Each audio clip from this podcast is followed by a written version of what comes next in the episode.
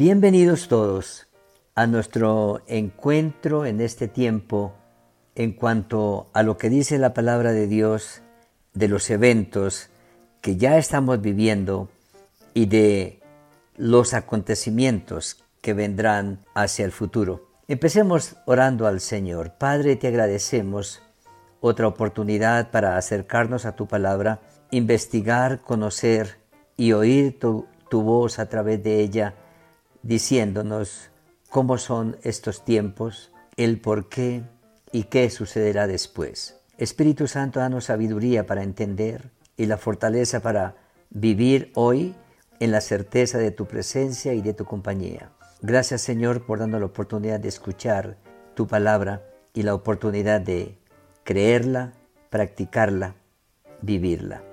En el nombre del Señor te damos gracias. Amén. Estamos diciendo acerca de los eventos de estos tiempos y cómo el Señor nos enseña a leerlos. Y en el libro de Apocalipsis hemos venido citando específicamente y textualmente eh, sentencias, podemos decir, que la palabra de Dios nos muestra, dándonos a entender que es una realidad lo que está pasando y que es serio y que necesitamos como seres humanos mirar para cumplir el papel que Dios quiere que cumplamos como administradores de su creación. Como ustedes habrán notado, y quiero seguir llamando la atención a eso, que hemos venido hablando de eventos en que dice la tercera parte eh, se afectó, la tercera parte se quemó, la tercera parte se dejó de producir, etc. Y vamos a ver en varios aspectos muchas cosas que tienen que ver con cómo fueron afectadas en una tercera parte. El propósito de esa, esa frase, tercera parte, que se encuentra en el capítulo 8 de Apocalipsis, uh, versículos 6 hasta el 12,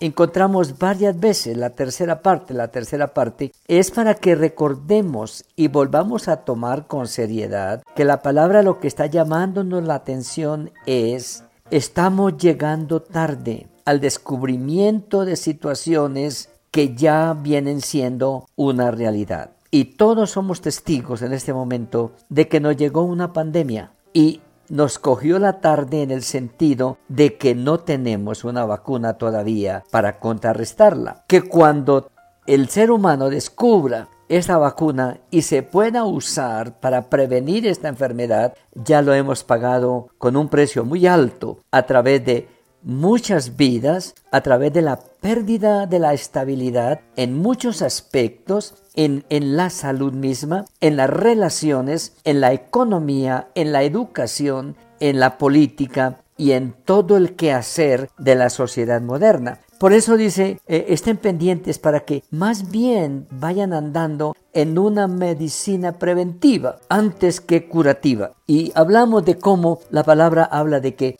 el, sol, que la tierra, ah, en una tercera parte. Y antes estuvimos diciendo que la palabra estaba hablando en el capítulo 8, versículo 7 en adelante, acerca de la tercera parte de los árboles se quemó. Y se quemó la tercera parte de la hierba verde. Esto nos está mostrando que es una realidad. Cualquier científico o cualquier persona desprevenida ahorita puede hacer un estudio de nuestra tierra en cualquier lugar del mundo y notaremos que inclusive más de la tercera parte de la tierra ya dejó de producir como producía antes y está convertida en un real desierto. De tal manera que este siglo de la posmodernidad es un siglo que pasará la historia no tanto por el desarrollo de las comunicaciones, sino por el siglo de la ansiedad, y de las enfermedades respiratorias, de las crisis a todo nivel y de el afán del ser humano tratando de resolver cada circunstancia nueva que va apareciendo cotidianamente. Por lo tanto, lo que nos llama la atención es esto téngalo